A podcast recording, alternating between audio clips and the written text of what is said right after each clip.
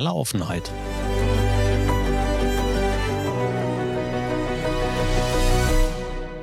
Mit Kai Truhn und Thorsten Ising. Einen wunderschönen guten Tag, morgen, Mittag, was auch immer. Und liebe Grüße aus dem verregneten Niedersachsen. Thorsten, ich grüße dich. Guten Morgen, Kai. Guten Morgen draußen, Kai. Niedersachsen. Das heißt, unsere letzte Folge war gut bei München und jetzt Hallo Ahlfeld. Äh, ja, sozusagen. Ähm, ich bin äh, wieder gelandet, mehr oder weniger. Auch gut? Äh, Hat alles geklappt? Ja, oder? vieles hat nicht geklappt äh, oder wie auch immer. Also äh, die Zuhörer sehen das ja nicht, aber ich sitze bei meinem guten Freund Kevin im Büro und schnorre mir dann eine stabile Internetleitung, weil ähm, also wir haben es am Wochenende schon mal versucht und es ging weder über LTE noch über 5G war irgendwas zu machen. Und von daher, Internet ist noch so ein, ich sage jetzt mal, kritisches Thema, zumindest wenn man hochperformante Dinge tun will, so fürs normale Surfen und so, das ist alles abgedeckt. Ähm, und naja, es gibt natürlich sicherlich auch viele andere Kleinigkeiten, die irgendwie noch äh, bei so einer Renovierung und so einem Umzug zu erledigen sind. Ja, ja. Und jetzt heißt es für dich erstmal richtig ankommen, Wohnung weiter renovieren, einrichten und offensichtlich auch Pläne umschmeißen. Ja, also grundsätzlich heißt es jetzt erstmal äh, Buch schreiben und äh, danach äh, könnte ich, wenn ich noch Lust und Zeit habe, mich um eine Wohnung kümmern. Aber ähm, tatsächlich hat der die Reduzierung der, der, der des, des Wohnraums, also ich habe jetzt 20 Quadratmeter weniger, einen Raum weniger, als auch einige Möbelstücke weniger, die einfach, ich sage jetzt mal, im Laufe der Zeit, wo ich sage, ey, jetzt können sie dann tatsächlich endlich mal weg. Ähm, führt aber dazu, dass du dich komplett neu organisieren musst und eigentlich jeden Scheiß irgendwie in die Hand nimmst und dich erstmal fragst, okay, äh, wo soll das hin? Wo muss das hin? Äh, macht das irgendwie Sinn, langfristig das dort und dorthin zu packen, was einfach diesen Prozess unfassbar in die Länge zieht. Und ähm, aber äh, ja, ich sage jetzt mal, mir ist es grundsätzlich egal. Ich habe gestern noch beschlossen, dass ich äh, äh, Wohnzimmer und Schlafzimmer äh, tausche, habe also meine 2,40 Meter Coach eben mal in den anderen Raum gewuppt und mein äh, großes Boxspringbett nochmal abgebaut und äh, rübergeräumt und ähm, war definitiv eine gute Entscheidung. Aber äh, ja, es sind natürlich auch irgendwie drei Stunden plus, äh, ich weiß nicht, den Rest, der Rest muss halt eingeräumt werden, ins Land gezogen. Aber das ist dann halt mal so. Ich glaube, wenn man das am Anfang nicht macht, wie bei vielen anderen Dingen auch, dann macht man es nie. Und von daher war dann irgendwie mein Punkt, bevor ich jetzt lange überlege, komm, äh, schmeiß die Scheiße halt um. Ja, so passiert das manchmal und die Dinge nehmen trotzdem den normalen, natürlichen Lauf. Hast schon alle Amtsanliegen geklärt? Musst äh, schon deine Termine machen oder hast du noch Zeit damit? Nee, das Schöne auf dem Land ist ja, dass du grundsätzlich keine Termine brauchst, weil, also, ich sag jetzt mal, da ist jetzt nicht so viel los. Also, um dich umzumelden, gehst du halt ins äh, Bürgerbüro. Das ist halt so ein so eine Mischung aus Ordnungsamt und keine Ahnung, welche bürgerlichen Sachen du da noch erledigen kannst, aber grundsätzlich ist es Ordnungsamt. Ähm, gehst halt rein, sagst, ich will mich ummelden, dann sagt er, wo ist Ihre Meldebescheinigung? So, dann macht er das und in zehn Minuten später bist du wieder raus. Also da ist auch nichts mit Anstehen oder Termin holen oder keine Ahnung was. Ähm, äh, an bestimmten Tagen hast du es bei der Kfz-Zulassungsstelle. Also Eifeld hat tatsächlich noch eine eigene Außenstelle des Landkreises, was sehr angenehm ist. Aber selbst da habe ich irgendwie, keine Ahnung, irgendwie zehn Minuten gewartet und der ganze Ummeldeprozess hat mit Schilderdrucken, glaube ich, ähm, ich glaube, Viertelstunde, 20 Minuten gedauert. Also da hat das Kennzeichensuchen wesentlich mehr Zeit und wesentlich mehr Ressourcen gefressen als das Ummelden selber. Krass. Ja, dann bist, äh, hast du quasi alles erledigt, musst nur noch renovieren, einrichten und das nebenbei machen, nebenbei dem äh, Schreiben des Buches. Schön, dass es weitergeht. Wann ist Abgabetermin? 31.08. ist Abgabetermin. Das wird ein sportlicher August auf jeden Fall. Das klingt genauso, weil du hast ja dann auch wieder was Neues vor. Genau. Ich äh, fange im September einen neuen Job an in Hannover und ähm, ja, von daher gehen viele Dinge gerade in die sehr richtige Richtung, keine Frage. Ähm, aber ist natürlich auch mit, ja, ich sag jetzt mal, einem gewissen Stress verbunden. Ne? Definitiv, aber erstmal herzlichen Glückwunsch zu dieser äh, Nachricht. Das sind ja gute Nachrichten. Schön, dass es so ist. Ja, wie ist es dir in den letzten Wochen mittlerweile ja schon, äh, muss ich sagen, äh, ergangen? Sehr gut, sehr gut. Also es ist viel beruflich um mich herum passiert, schöne Sachen, die sehr spannend waren. Natürlich gab's auch mal nicht ganz so schöne Sachen, ja, auch das findet immer mal wieder statt. Ähm, nichtsdestotrotz, der ganze andere Kram drumherum läuft wie verrückt. Nach dem Urlaub heißt vor dem Urlaub, zumindest ganz kurz. Ich fahre noch mal nach Österreich jetzt diesen Monat für wenige Tage, ähm, dann im Oktober noch mal für wenige Tage. Aber wir fahren noch mal weg, mal gucken, ob ob es Lübeck oder Hamburg wird. Wahrscheinlich Lübeck für 2, 3 Tage. Mal gucken, Stadt angucken. Ähm ja, in der Zwischenzeit ich bin wieder angefangen geocachen, also das Geocachen, äh, was meinem Körper wieder gut tut, weil ich endlich mal wieder mehr Bewegung habe. Ja, also so normalerweise, wenn ich hier so rumsitze, dann komme ich teilweise, und das ist echt kein Scherz, nicht mal auf 1.000 Schritte am Tag, weil, ähm, mein Büro im Keller und gehe runter und mache sonst nichts. Das sieht man meinem Körper an. Ja, meine Plauze ist gewachsen in den letzten Jahren. Ähm, und das Geocachen zwingt mich jetzt einfach mal wieder zwischendurch auf Strecke. Und da ist für mich für mich ist das viel, ja, ähm, haben wir jetzt am Samstag mal eben irgendwie 14,5 Kilometer oder so gemacht. Das ist für mich wieder ein guter Sprung und ich merke es meinem Körper auch tatsächlich an. Also, es tut ihm gut. Das ist gut. Und gleichzeitig ist es mal 'ne andere Art und Weise, den Kopf wieder anzustrengen, weil es nicht nur mit einem Sammeln von irgendwelchen Dosen zu tun hat, sondern natürlich auch mit dem Lösen von Rätseln und 'n bisschen anspruchsvoller Dinge zu navigieren und so. Suchen uns nicht die leichtesten dabei raus. Deswegen ist es, ähm, 'ne schöne Abwechslung und, ähm, ich habe vor, das wieder länger zu machen. Ich hatte das 2010 schon mal gestartet, habe 2011 aufgehört, glaube ich, oder 12. Und, ähm, seitdem habe ich das Ganze ruhen lassen. Und jetzt gehen wir's wieder aktiver an. Ja, das ist passiert. Zwischendurch habe ich 'n paar paar wirklich interessante Dinge gesehen. Können wir gleich mal drüber sprechen. 2 Sachen, über über die wir sprechen. Einen davon hast du garantiert auch gesehen. Ja, lass uns mal beim Geocaching bleiben, weil das ist so 'n Thema, Gerne. was ich, äh, als Außenstehender immer betrachte und ich kann es auch 'n Stück weit, hm, nachvollziehen, warum Menschen das tun. Also, du hast 'n paar Punkte schon genannt eben, also, neben der Bewegung auch vielleicht Rätsel lösen oder keine Ahnung was. Ich selber für mich, hm also, ich bewege mich ja auch in der Natur. Also, ich war am Wochenende auch auf meiner, ich sage jetzt mal, ursprünglichen Stammlaufstrecke mal wieder laufen und, ähm es ist aber nichts, was mich persönlich jetzt reizt oder reizen würde, glaube ich. Also, ist ja auch völlig fein. Und ich versuche dann aber natürlich, ähm, für mich die Perspektive also, anderer zu erhaschen, was die Motivation ist. Ich sage jetzt mal irgendwie, äh ich will nicht sagen, durch den Wald zu springen, weil das findet ja nicht nur im Wald statt, das kann ja auch, äh, im städtischen Raum sein, Dinge zu suchen, irgendwie, äh, versteckt in einer Schachtel unter einer Brücke, wo ein Bach läuft oder weiß der Kuckuck, wo die Dinger halt so sind. Ähm, was was ist so also, was ist so deine Motivation? Was was was ist der Reiz oder die Faszination wäre vielleicht zu weit, aber es ist ja 'n 'n einfach 'n Spaß, den du in irgendeiner Sache dort empfindest aus 'ner Kombination vielleicht von Dingen. Ja, also, ich glaube, in allererster Linie ist es so dieser dieser Spieltrieb von früher. Ja, also, wenn wir früher als Kinder Schnitzeljagden hatten, Hinweise suchen mussten, um letztlich irgendwann auf diesen dieses versteckte Ziel, den kleinen Schatz hinzuarbeiten, ist ja nichts anderes wie 'ne kleine Schatzsuche. Ähm, im Grunde ist das für mich heute immer noch das Gleiche. Also, ich mag es, spazieren zu gehen. Aber auch da habe ich mit 'nem Kumpel am Wochenende erst drüber gesprochen, ohne Ziel macht es für mich keinen Spaß. Also, einfach nur rumlaufen in einer Runde, von hier aus los, 'ne Runde zu machen und wieder irgendwo anzukommen, das ist für mich, ähm ja, das ist okay, aber es hat für mich keinen nä näheren Reiz. Wenn ich aber losgehe, um etwas zu tun oder um etwas zu erleben, dann hat es da drin einen gewissen Reiz. Ich brauche also in irgendeiner Form ein Ziel für mich, für meinen Kopf.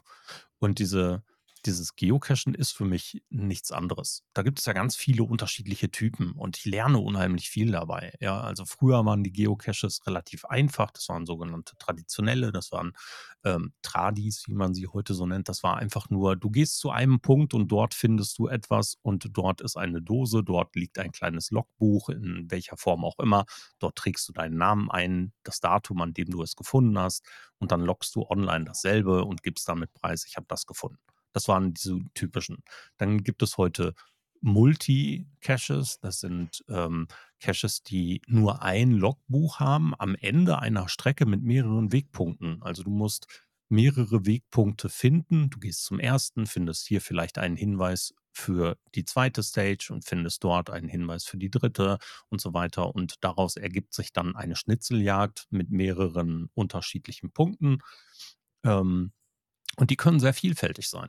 Manchmal sind es Rätsel an den einzelnen Stationen, manchmal sind es Bilderrätsel, wo du irgendwelche Zahlen findest oder die Zahlen kombinieren musst und daraus musst du dann wiederum die Zielkoordinate am Ende des, Weges errechnen, um auf den Schatz zu stoßen, auf das Logbuch zu stoßen. Das hat was mit, mit multipler Aktivität zu tun. Du gehst also nicht nur, du musst denken, du musst rechnen, du musst rätseln, du musst alles Mögliche machen. Und dann gibt es eben noch so andere äh, von vornherein Mystery Caches, wo du ähm, von vornherein Rätsel lösen musst. Und die sind sehr komplex zum Teil, sehr schwierig zum Teil. Das ist, da sitze ich teilweise tagelang oder wochenlang dran. Das ist ähm, manchmal was Einfaches, was du vor Ort lösen kannst, manchmal eine Sache, wo du im Internet schon recherchieren musst und dir den Kopf zerbrichst. Ähm, ich weiß nicht, du kennst bestimmt auch diese Logical-Rätsel. Also äh, Thorsten, Kai, Frank, Petra und Christiane verabreden sich am Wochenende zum Pizzaessen. Der eine nimmt das, der andere nimmt das und so weiter, aber steht nicht fest, wer, wer das nimmt. Der, der die Pizza nimmt, kommt fünf Minuten später und so. Da musst du den Namen mit dem Pizzabelag, mit der Zeit, wo sie ankommen, zusammenrechnen und logisch ausrechnen, kriegst aber nur ein paar Hinweise darauf. Ja, ist, ist ein so ein Rätselbeispiel. Und davon gibt es unzählige in unzähligen Varianten. Und dann wiederum gibt es Dinge, die, das, diese Nature Labs, ähm, wo du an einer Station stehst und dort findest du meistens irgendwelche Informationen, so diese typischen Hinweistafeln, Geschichtstafeln und sowas alles. Und du dann Fragen zu dem Punkt beantworten musst, an dem du gerade bist. Also das heißt, du musst an dem Punkt sein, um die Information zu konsumieren, um eine Frage daraus zu beantworten, um überhaupt für die nächste Station qualifiziert zu sein. Und so. Und das ist also multipler Reiz. Mhm. Und das macht es für mich aus. Gepaart natürlich mit der Bewegung, gepaart mit dem, dass du äh, oder ich zumindest ne, nicht, nicht allzu sehr darauf achte, was für ein Wetter ist. Also ich gehe auch im Regen raus und mache das zwischendurch, ähm, weil ich mich dann dazu zwinge, das zu tun, weil es für mich so eine Art Challenge ist, eben jetzt in diesem Gamification-Faktor wieder mehr an diesen Caches zu sammeln und mehr Punkte zu bekommen oder meine Homezone aufzuräumen, also möglichst viele Smileys in meinem regionalen Bereich zu bekommen.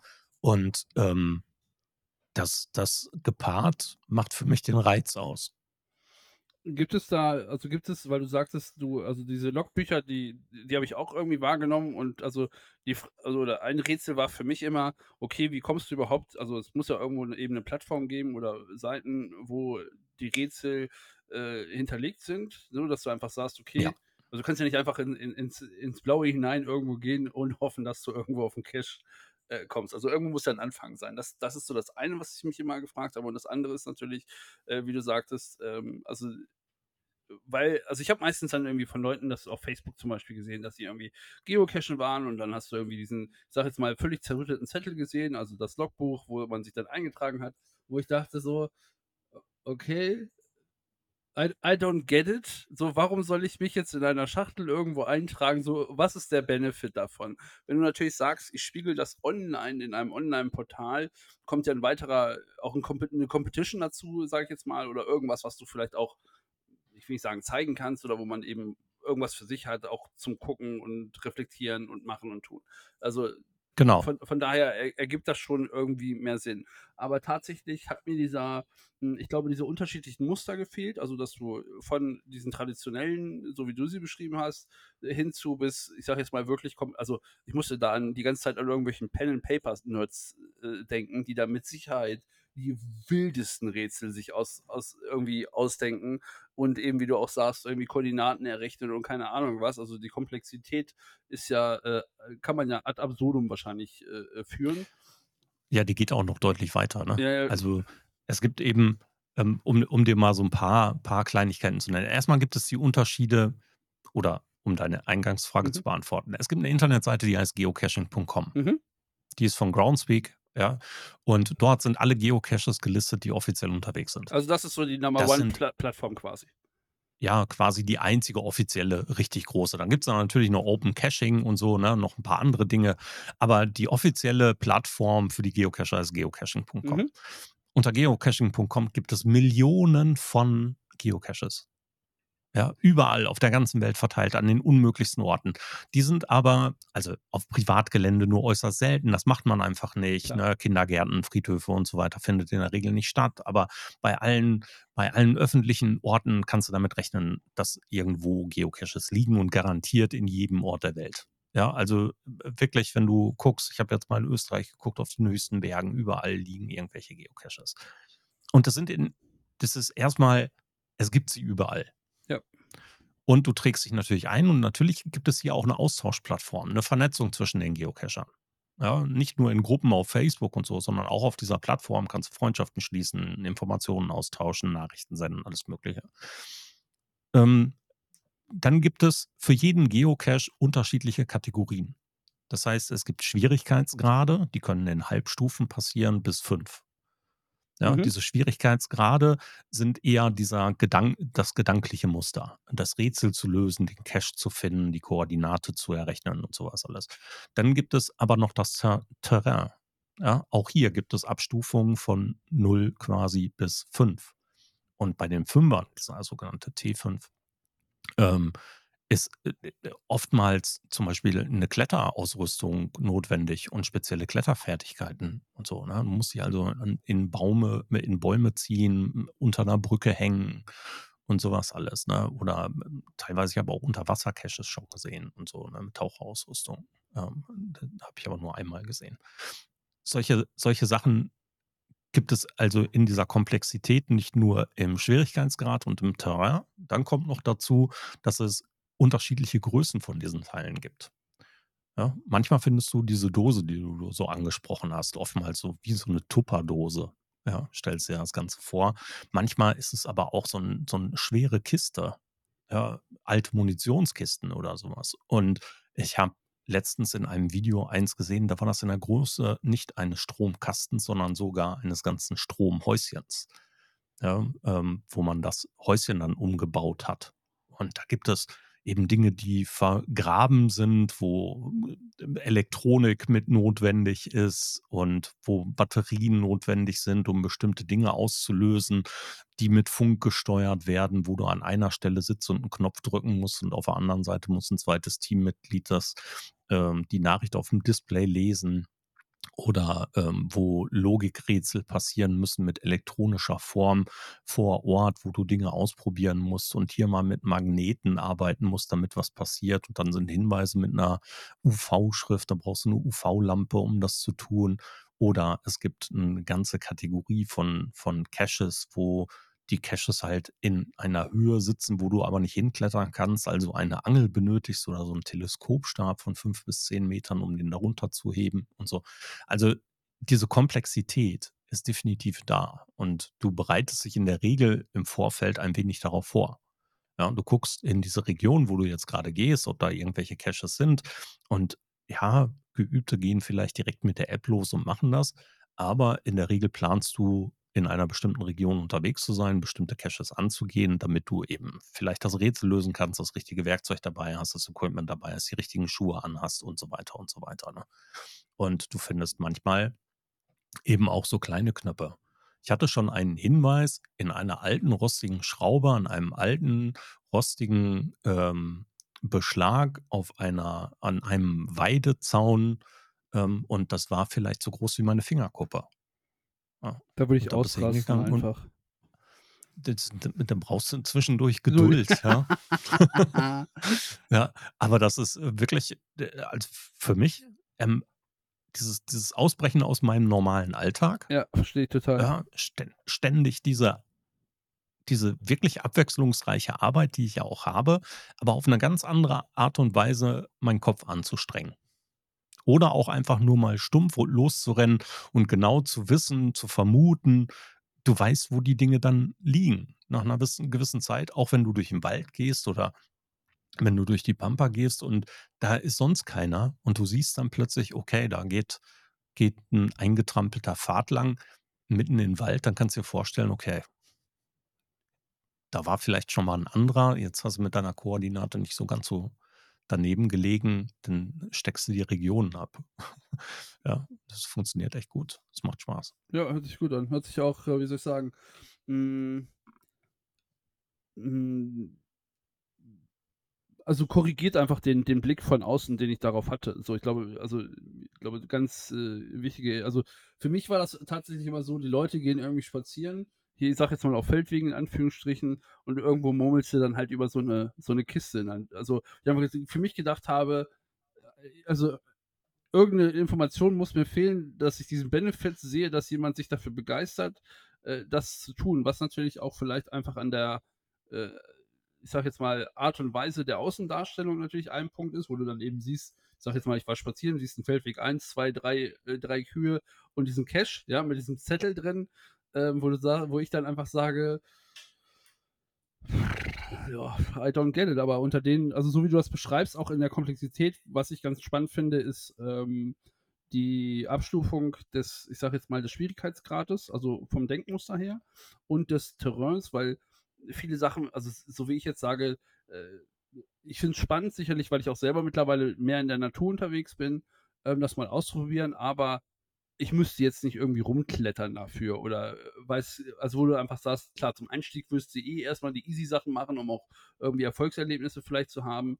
Ähm, ich kann mir das auch vorstellen, dass das ist 'ne interessante Kombination, das eben auch dann im Urlaub zu tun, ja, wo du einfach sagst: „Hey, heute ist mal 'n Tag, da macht man mal irgendwie oder versucht man mal irgendwie 'n Cache zu machen“, ähm, was ja einfach so 'ne also, das, was mich was ich ganz cool finde, ist, dass du's und deswegen gehe ich zum Beispiel auch laufen, du kannst es halt überall machen. So, du bist halt nicht auf Ja. externe Dinge angewiesen. Du brauchst, keine Ahnung, äh, nicht 'n bestimmtes Terrain, ähm, oder dies muss sein oder, äh, weiß der Kuckuck was, ähm, keine Ahnung. Also, beim Tennis brauche ich halt mindestens 'n Mitspieler und 'nen Platz, das wäre ganz gut, ähm, oder beim Basketball brauche ich halt 'n Korb. So, ohne ist halt auch doof. Und, ähm, von daher sind so Sachen, die du einfach machen kannst, ohne dass du also viel Grundequipment brauchst, sind, äh, für mich immer sehr willkommen. Aber ich werde mich auf jeden Fall, äh, wenn ich irgendwann in den nächsten Wochen dazu komme, mal, äh, ich will nicht sagen, intensiver mit dem Thema beschäftigen, aber ich könnte mir tatsächlich vorstellen, dass ich das mal, äh, irgendwie ausprobiere, weil ich sage jetzt mal, hier im Weserbergland, äh, oder im Harz, äh, wird sicherlich auch mehr als genügend, ähm, Optionen geben, das äh, dem nachzukommen. Sag doch einfach Bescheid, dann komme ich mal vorbei und wir machen's zusammen. Ja, das können wir auch machen. Ist 'ne gute Idee eigentlich. Ja. Ja. Also, was ich sehr cool auch dabei finde, ist, dass du oftmals eben grade wenn du in einer einer, äh, dir nicht gewohnten Umgebung bist du zu Orten oft geführt wirst, die du sonst definitiv nicht sehen würdest oder zu Informationen, die dir einfach durchgehen würden. Ja, also, du kommst in 'ne Stadt und in der Regel beschäftigst du dich mit Sehenswürdigkeiten und so was alles, wenn du einigermaßen daran interessiert bist. Aber diese Lost Places oder die Dinge, die nicht diese größte Sehenswürdigkeit sind, aber trotzdem eine interessante Geschichte zu erzählen haben, die kriegst du oftmals so nicht mit. Aber beim Geocachen ist die Wahrscheinlichkeit relativ hoch, dass irgendjemand sich vor Ort damit auseinandergesetzt hat. Ja, also, bei uns hier in Schlangen, ähm, klar, viele Menschen wissen, es gab mal einen großen Brand hier, ja, damals vor ewiger Zeit, also, nicht ganz so ewig, aber, ähm, äh, und da wurden zahllose Häuser verwüstet. Ja, die waren einfach im Dorf das ganze Dorf hat gebrannt. Mhm. War 'ne Großbrandkatastrophe. Viele Menschen wissen das, die sich damit beschäftigt haben. Es ist aber nicht mehr so omnipräsent, ja? Es gibt Geschichtsstationen, eine einzige, wo dieser Brand erwähnt wird bei uns in der Stadt. Äh, im Dorf, in der Gemeinde. Ja. Das heißt, nachwachsende Jugendliche zum Beispiel beschäftigen sich damit nicht unbedingt, nicht zwingend, die kriegen das nicht mit. Oder Menschen, die zu Besuch kommen oder die durchfahren oder so, ne, die beschäftigen sich dann nicht mit. Aber die Geocacher, die Mhm. hier vor Ort aktiv werden und die aus Paderborn kommen oder aus allen Regionen, ähm, Deutschlands, die kriegen das mit. Ja, und das das ist so 'n so 'ne Sache, die ebenfalls einen Reiz ausstrahlt für mich. Wir waren am Wochenende unterwegs und an 'n unglaublich schönen Bauernhof vorbeigekommen, an 'ner alten Papiermühle, die ich sonst nie gesehen hätte und die Geschichte auch nie erfahren hätte. Ja, ähm, 'n unheimlich schönen Wanderweg gegangen, der wirklich Spaß gemacht hat, ähm, zu gehen. Das Wochenende davor waren wir in der Region ebenfalls unterwegs, gar nicht weit davon entfernt. Freigehege mit mit so Ochsen, ähm, die so 'n bisschen an die Galloway-Rinder erinnern und so was. Ich hätte nie gesehen, dass es wirklich 'ne super schöne Ecke bei uns gibt. Ja, und diese Informationen dazu, die ich sonst nicht konsumiert hätte. Großartig. Also, für mich wirklich cool. Macht wirklich Spaß und, ähm, ja, wenn du Lust hast, ich komme mal vorbei, machen wir 'n Termin und dann, ähm, gehen wir mal gemeinsam auf Tour. Ja, sehr gerne, sehr gerne. Das können wir so festhalten. Ja, ich glaube, wo du grade sagst, äh, was so vor der Haustür ist, ich glaube, das weiß man häufig nicht, weil man auch den Blick nicht dafür hat und oder, ähm, du auch einfach gar nicht gewillt also, du den den den ich sage gar keine Motivation hast, die Dinge vielleicht anzugucken oder zu machen. Also, ich habe da auch, äh, grade im Zuge des Umzuges auch mit einigen Leuten drüber gesprochen und, äh, mein mein Paradebeispiel ist halt die Schweiz, wo ich unheimlich viel, äh, gesehen habe oder sehen durfte und wo auch die, äh, ich sage jetzt mal, Schweizer Freunde dann sagten: „Also, so viel wie du oder ihr, wir waren ja meistens zu zweit, manchmal auch zu dritt unterwegs, im letzten halben Jahr gesehen habt, habe ich wahrscheinlich in meinem ganzen Leben noch nicht gesehen.“ Und ich sage: „Ja, aber, ähm, du hast halt wahrscheinlich auch immer die Möglichkeit dazu, das zu tun.“ Und, ähm, wir haben einfach in dem Fall auch 'ne gute Kombination an Leuten gefunden, die, unterschiedliche Interessen hatten, aber, ähm, gleichzeitig, äh, äh, 'ne gemeinsame Basis hatten. Also, die Vorschläge, die link von links und rechts reinkamen, sich Dinge anzugucken, wo man sagt: „Hey, ich hätte das jetzt nicht ausgesucht, aber jetzt, wo du's vorschlägst, äh, äh, bin ich dabei.“ So, und wenn du diese Konstellation halt hast, ist das mega bereichernd, weil dir dann einfach Dinge, äh, anguckst. Ich meine, ich und enge Räume ist immer so 'n bisschen zwiegespalten, bin dann aber tatsächlich in in eine Höhle gegangen, die irgendwie 'n Kilometer lang ist. So, also, wo ich Cool. anfangs, ich will nicht sagen Bammel hatte, aber schon so, wo ich sage also, ich wusste nicht, wie ich drauf oder mein Körper drauf reagieren wird, in diesen, in Anführungsstrichen, geschlossenen Raum zu gehen. Und es war einfach 'ne mega Erfahrung. Ich alleine wäre da aber wahrscheinlich nicht drauf gekommen, hätte man mich nicht drauf gestoßen, sage ich jetzt mal. Und, ähm, das ging dann halt, äh, äh, in in alle Richtungen und von daher, ähm, ja, ich würde mir das definitiv mal angucken und dann kommst du mal vorbei und dann machen wir das mal. Und, ähm, es klingt sehr, sehr interessant. Prima, cool. Ja, ich hatte eben gesagt, ich habe 'n paar Dinge gesehen und bei einer Sache bin ich mir sehr sicher, dass du die auch gesehen hast. Ich habe es endlich geschafft und habe den Film „Er“ „Der große Wurf“ gesehen. Den habe ich gestern Abend zum 4. Mal gesehen. Ja, habe ich schon gesehen, Ach, ja. guck. Ja. Ja, Da war ich sogar im dachte Kino. ich mir fast. Ja, ich hätte drauf vermutet. Ja. Also Habe mich auch fast. also, bevor wir auf den also, ich habe mich tatsächlich, äh, bevor wir auf den Film eingehen, darüber geärgert, wie kurz die Spanne zwischen Kino und Streaming war. Also, ich bin froh, dass ich ihn im Kino gesehen habe das 1. Mal und er war auch sein Geld wert, keine Frage. Und, äh, wenn man, ich sage jetzt mal, der 23 irgendwie verbunden ist, in welcher Form auch immer, dann ist das den Film, den man sicherlich nicht nur gucken muss. Also, viele Dinge sind ja dann auch einem bekannt, also oder mir waren waren viele Dinge bekannt, auch die Umstände bei Nike damals. Und, ähm, das war ja viel drastischer, als im Film, äh, vielleicht auch dargestellt ist, ähm, als auch der Erfolg, der daraus resultiert, äh, Geld et cetera. Das das war alles bekannt. Ähm, aber ich fand die Umsetzung des Filmes unheimlich charmant. Ja. Also, ich kannte die Umstände vorher nicht so und ich bin auch nicht wirklich addicted zu dem Thema Basketball und so was. Ja. Ja, also, habe da einfach null Background. Aber natürlich kennt man die ein oder anderen Protagonisten, ja? Also, ähm, angefangen mit Dennis Rodman und Magic Johnson und dann eben auch Michael Jordan. Ähm, für diejenigen, die den Film noch nicht kennen, ne, vielleicht mal ganz kurz beschreiben, was es ist. Das ist nämlich die Geschichte von Nike in Verbindung mit dem Air Jordan, mit dem Schuh, der dann geschaffen wird und wie das Ganze zustande gekommen ist durch im Grunde einen bei Nike angestellten, äh, äh, nennen wir es mal Talent-Scout, Mhm.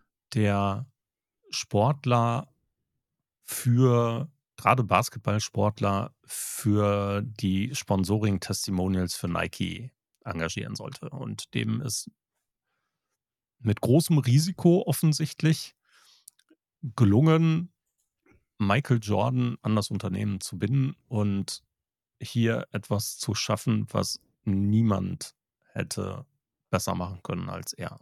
Also ohne großartig zu spoilern, guckt euch den Film definitiv an. Die Geschichte hat mich fasziniert und ich gebe dir vollkommen recht. Es ist sehr charmant erzählt, inklusive der Darstellung von Mama Jordan. Die hat mich am allermeisten beeindruckt. Die übrigens gesetzt war. Also ich habe mich natürlich ein bisschen mehr mit dem Film beschäftigt, ähm, habe auch so ein bisschen die Background-Story von äh, Matt Damon und Ben Affleck äh, dann mitbekommen, die mich, die, die mir bisher unbekannt war, also dass die ja mal zusammen in einer WG gewohnt haben, wo sie beide noch pleite waren und seitdem einfach beste Freunde sind. Und ich finde diesen Vibe, den, den spürst du auch so ein bisschen in diesem Film, also diese Zusammenspiel äh, den, von den beiden, also Ben Affleck spielt den Boss von Nike und Matt Damon spielt den, den Scout. Ähm, also ich finde, die harmonieren unfassbar gut. Und was eben war, also sie brauchten natürlich auch äh, diverse Genehmigungen, äh, unter anderem dann natürlich von Jordan selber, äh, der gesagt hat, ihr könnt den Film gerne drehen, aber meine Mutter spielt, ich habe den Namen der Schauspielerin leider ver vergessen, diese Person. Das war die einzige Bedingung an dem ganzen Vertrag, die er gesetzt hat, was ich schon wieder sehr unterhaltsam und großartig finde. Und äh, Krass, ja. ja, und wenn man sieht, welche Tragweise diese Entscheidung hatte, auch zu sagen, ja, das ist aber nicht üblich, dass äh, Spieler prozentual ähm, bet- an, am Umsatz beteiligt werden, ähm, äh, groß, also großartig. Äh, Nike, also tatsächlich wäre der Deal nicht aufgegangen, wäre Nike wahrscheinlich, man weiß es natürlich nicht, bankrott gegangen. Das ist so das, das ist so quasi äh, das, das Schwert, was über diesem Deal hängt. Hätte, wäre der nicht gezündet, wäre Nike sehr wahrscheinlich in den 80ern ähm, in die Insolvenz gegangen und dann wahrscheinlich von irgendwem aufgekauft worden oder wie auch immer. Ähm, es ist ja offenbar andersrum passiert. Und ähm, ich finde auch diesen, Ja, können, diesen 80er-Vibe haben sie unheimlich gut getroffen in diesem Film. Finde ich auch. Also von A- Autos, Anzügen, Verhalten, Kommunikation und so großartig, ja, finde ich auch. Auch, auch Also was ich, Ja. lass uns, lass uns doch ein bisschen spoilern. Also ist ja auch echt piepegal. Diejenigen, die es nicht geguckt haben, ähm, sollen den Film einfach nochmal gucken. Amazon du Prime gönnen ja, rein. Genau, und du hast es ja gerade beschrieben, den kann man auch ruhig viermal gucken oder öfter. Also allein die Fakten dahinter finde ich ja so geil. Ähm, Also Nike damals als Laufschuh definitiv präsent, als Basketballschuh hinten dran hinter Converse und Adidas. Die Darstellung dessen, was an Zahlen so war, dieser Marktanteil, der so gering war gegenüber allen anderen, ähm, die äh, Möglichkeit hier tatsächlich an, an Boden zu verlieren oder eben auch die Potenziale nicht auszureizen. Und dann kam eben dieses Risiko und dieses Risiko war im Grunde also da lachst du ja heute drüber als, als Unternehmen. Und so zwischendurch haben- musste ich auch echt mal schlucken, wo ich denke, so, okay, also zum damaligen Zeitpunkt, die haben Milliarden gemacht, damals schon. Ja. ja und haben über ein Sponsoring eines Basketballspielers nachgedacht, wo es um 250.000 Dollar ging. Ja, was du dir dann so vorstellst und denkst, so, boah, ey, der war damals schon echt natürlich jung und keiner wusste das Risiko einzuschätzen und so. Aber 250.000 Dollar klingt jetzt für, für so ein Riesenunternehmen eben nach keinem großen Risiko. Ja, und dann diese 250.000 Dollar in den, in, in Kauf zu nehmen und die Mama beziehungsweise Familie Jordan hat sich dann dafür eingesetzt, dass eine prozentuale Beteiligung damit rumkommt, weil eben der Name und die Verantwortung ähm, der Familie damit getragen wird, beziehungsweise von ihm, aber sie fest davon überzeugt sind, das zu tun. Und dann gab es diese Vereinbarung, eben eine prozentuale Beteiligung an allem, was unter dem Namen Air Jordan nach draußen transportiert wird. Und wenn du dir dann die Schlusszahlen anhörst, dass er bis heute, und er ist ja jetzt schon ein paar Tage inaktiv, also nicht mehr als Profisportler aktiv, so rum. Ist auch schon Immer noch offensichtlich. 400 Millionen Dollar passives Einkommen durch diese Sparte pro Jahr generiert. Da kann man sich diesen immensen Erfolg vorstellen und was das für ein was das für einen Impact gegeben haben muss in dem Unternehmen und was das für einen Mindblow gegeben haben muss für alle Beteiligten. Ne, es hat ja alles verändert. Also, es hat ja also, Ja. äh, auch das die Sponsoring-Welt, Sportsponsoring verändert, keine Ahnung was und die äh, also, ich bin ja auch der Marke Jordan sehr zugewandt. Also, so zugewandt, dass ich wahrscheinlich also, mittlerweile wahrscheinlich seit 20 Jahren überlege, mir das Logo tätowieren zu lassen. Also, kein Scherz. Da überlege ich alle halbe Jahre drüber, ob ich's nicht doch machen soll.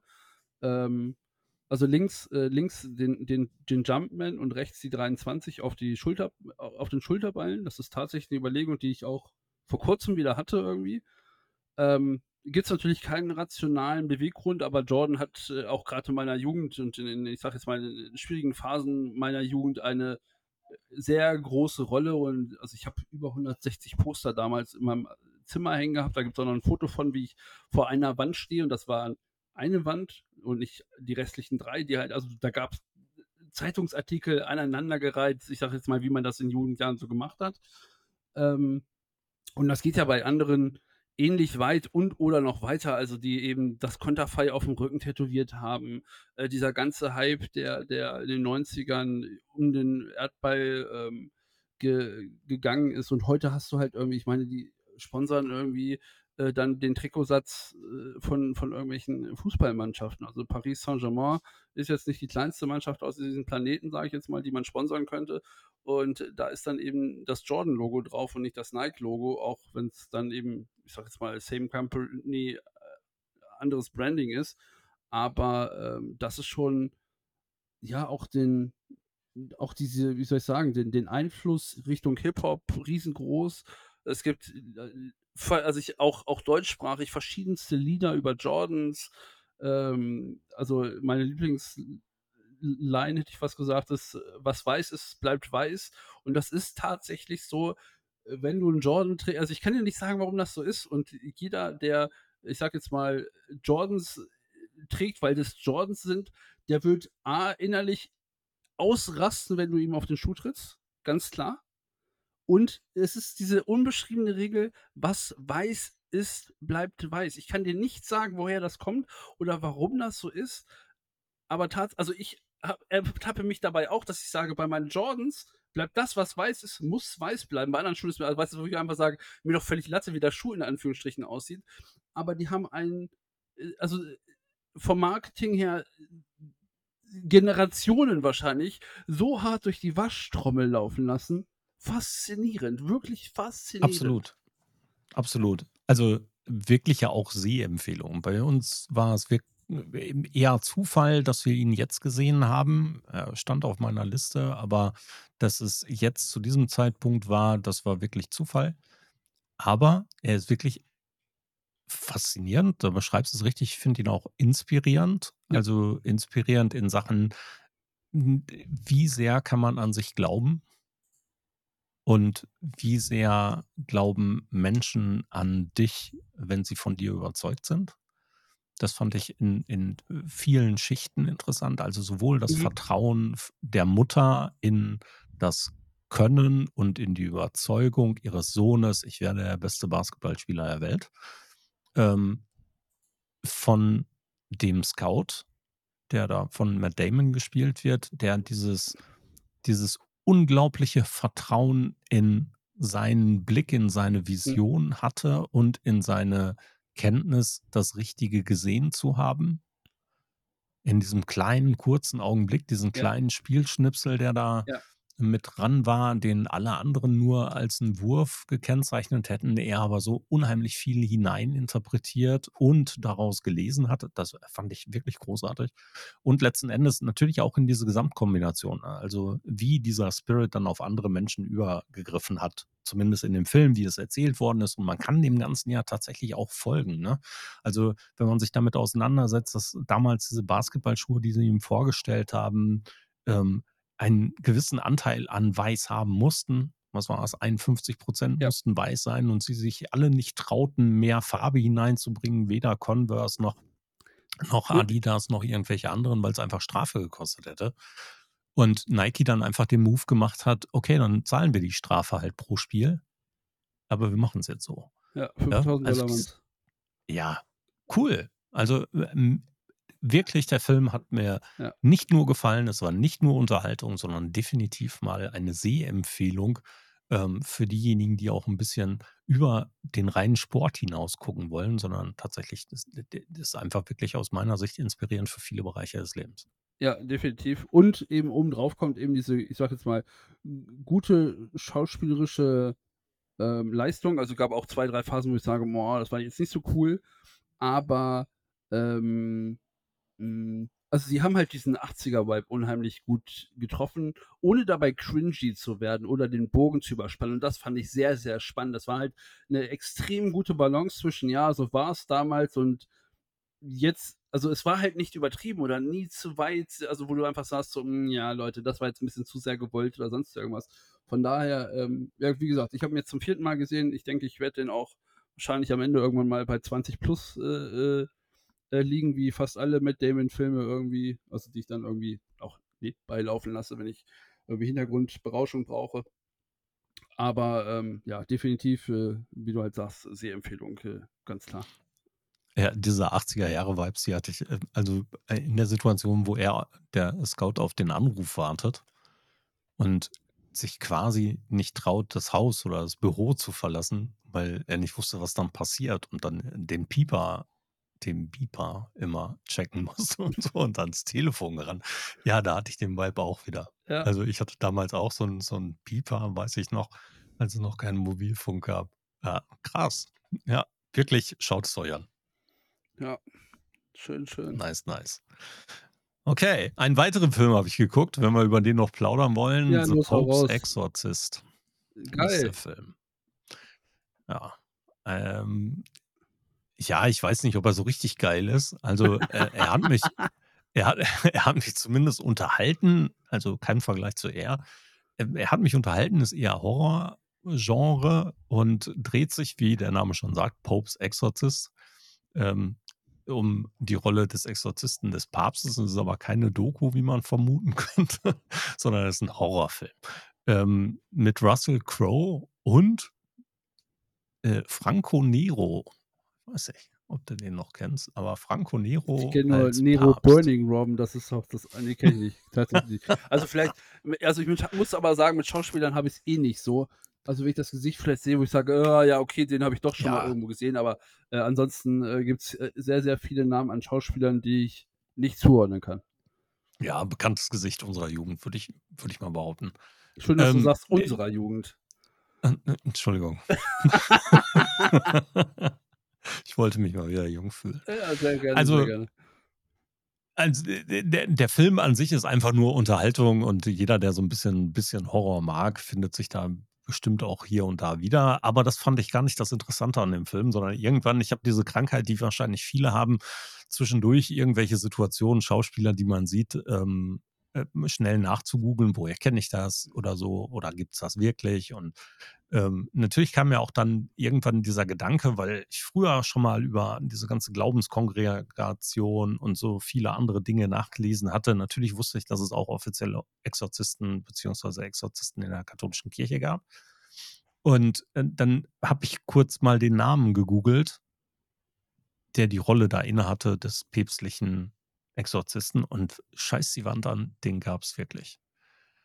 Ja, und zwar ist er erst 2016 gestorben und der war lange Zeit, also von jetzt muss ich noch mal nachgucken, äh, seit 1986 86 bis 2000 wo war's? Bis 2000 Vorsitzender und anschließender Ehrenvorsitzender der internationale Internationalen Exorzistenvereinigung. Und und er war tatsächlich der offizielle Exorzist des Vatikans. Das kannst du nicht das ist das ist zu schön, um wahr zu sein. Das kannst du nicht ausdenken. Also, alleine schon Ehrenvor was, Ehrenmitglied oder Ehrenvorstand des Internationalen Exorzisten Vorsitzender und anschließend Ehrenvorsitzender. Ehrenvorsitzender. Also, er war quasi der, äh, Uli Hoeneß unter den Exorzisten, wenn man so möchte. Ja. Was also, das ja, was es nicht alles gibt, ne? Verrückt. Ja, seit 1992 durch 6 Priester gegründet. Ja. Darunter Gabriele Amort, Exorzist des Bistums Roms. Da Ja. habe ich erst mal da habe ich erst mal 'ne Runde gestaunt. Und dann musste ich erst mal über sowohl über den Film nachdenken, wie auch über diesen diesen Menschen weiter nachrecherchieren. Ich meine, ich kann dem Gedanken folgen. Und du bist ja wirklich auch der einer derjenigen, der es immer wieder betont, versucht, die Situation der anderen für dich einzunehmen und die Sichtweise zu sehen.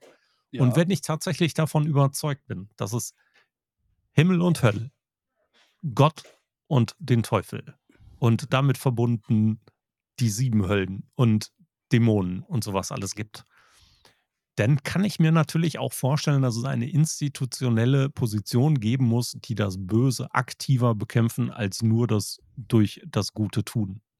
Ja, also dann kann Mhm. ich mir das vorstellen. Ja.